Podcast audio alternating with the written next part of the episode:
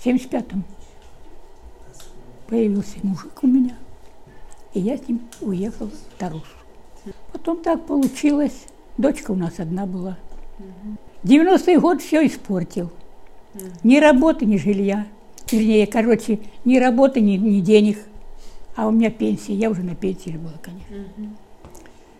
Ну, так получилось, что он, семья большая, трое их и нас, трое. Он бедный мотался, мотался, занимал, да ведь занимал, занимал денег. Отдавать надо, отдавать нечем. Дочка мне говорит, мам, давай дом подпишем, или его убьют. Оставили дом и ушли. Вдвоем с мужем сделали дом кирпичный. И вот так вот получилось.